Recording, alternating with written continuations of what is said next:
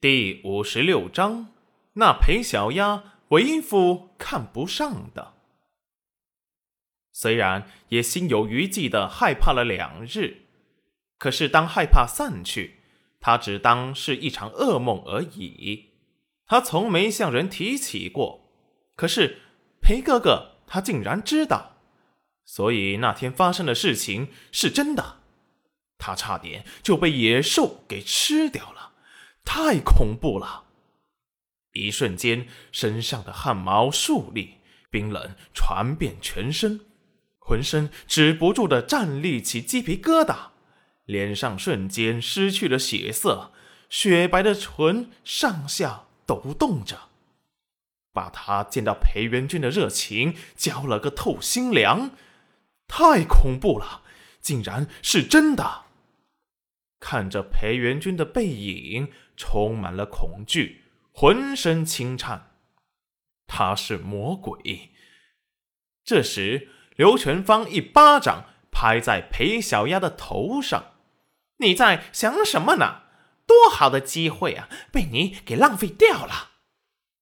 他明明看见裴家大郎离他家小丫很近，动作暧昧的说着悄悄话。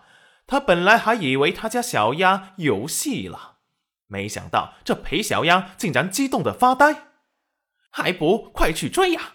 人都快走了，为了你以后的荣华富贵，我可是连你爹的生意都给推了。你爹回来知道了还不知道怎么说教我呢。哎，回来不准告诉他，知道没？说了半天，却看见裴小丫并没有去追裴元君。脸色发白，浑身颤抖着，立即察觉到不对劲。小丫，你怎么了？是不是裴元君他说了什么？再次提到裴元君，裴小丫就想起了自己与死亡擦肩的那夜，精神承受不住，立即晕了过去。这一次，刘全芳却没有心疼。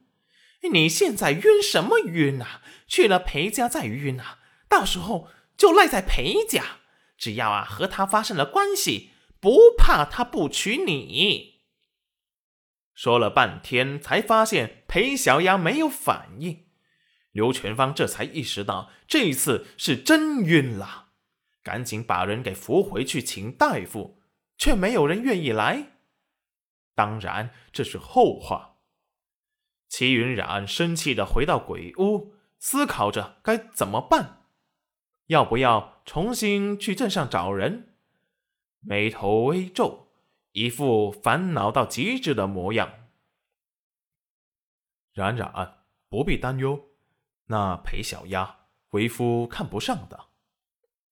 成功拉回了戚云染的思绪，白了他一眼，不想跟他说话。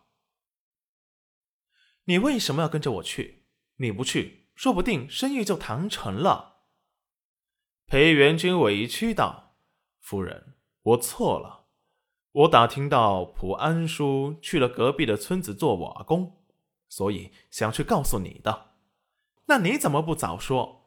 害我白跑一趟。你就是诚心的想要看我折腾，是不是？”裴元君一撩衣袍，正襟危坐的坐下。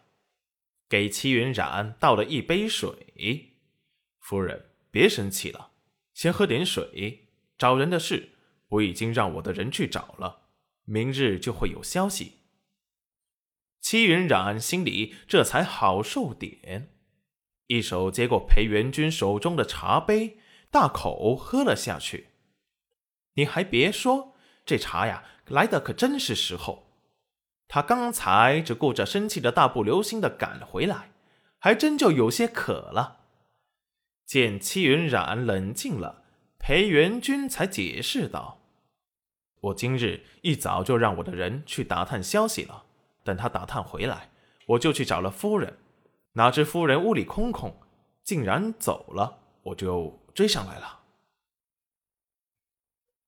说着，有些幽怨的盯着戚云染。那意思是，竟然没跟他说一声，自己就走了。